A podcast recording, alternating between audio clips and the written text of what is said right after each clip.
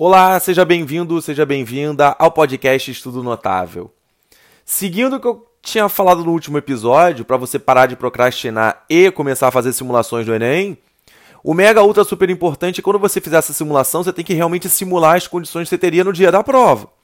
Então, uma coisa Mega Ultra super importante, porque alunos meus presenciais em tutorias me dizem que estão fazendo pela tela do computador não adianta, não vai ser a mesma coisa. O ideal é você imprimir, ter a caneta para fazer como se fosse o dia da prova. Tem gente que pega uma folha em branco, olha para a tela do computador e vai fazer com lápis e borracha. Deu errado, apaga para ficar bonitinho depois. Nem pense em fazer isso, porque você tem que imprimir. Você vai perceber que não tem tanto espaço assim para fazer rascunho e você vai ter que fazer do mesmo jeito. Então, não dá mole, não vacila agora, treina como se fosse o dia da prova, para você não ficar perdido no dia da prova. Você tem que usar a caneta porque você não vai poder apagar. Você vai perceber que vai ficar uma zona e mesmo dentro daquela zona você tem que conseguir fazer a questão. De repente vai ser complicado no começo, mas é treino, cara. Esse é o momento, você tem que treinar. Para com essa de que no dia, ah, no dia eu vou fazer certo. Você não vai porque você vai estar tá no automático achando que está bonitinho e não vai conseguir ficar bonitinho. Imagina, você usa borracha, apaga para ficar bonitinho, no dia a caneta deu errado, você tem que fazer o quê? Riscar por cima, rabisca. Você tem que se acostumar a fazer isso. E você não tem uma folha avulsa para usar.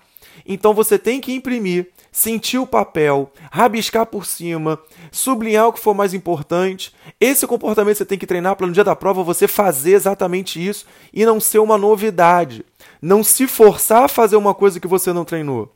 Quanto mais acostumado você tiver, mais rápido você faz, você vai fazendo automático. Por isso que é importante fazer uma simulação como se realmente fosse o dia da prova. Então, se você não estava fazendo isso, experimenta fazer.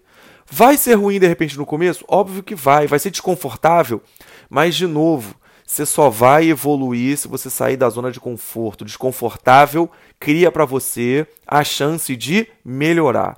Então, marca quando é que você vai fazer a próxima simulação, para você realmente fazer. Não procrastina, deixa tudo separado, inclusive a prova impressa em cima da sua escrivaninha. Se você achar que está faltando espaço para rabiscar, rabisca a sua própria escrivaninha.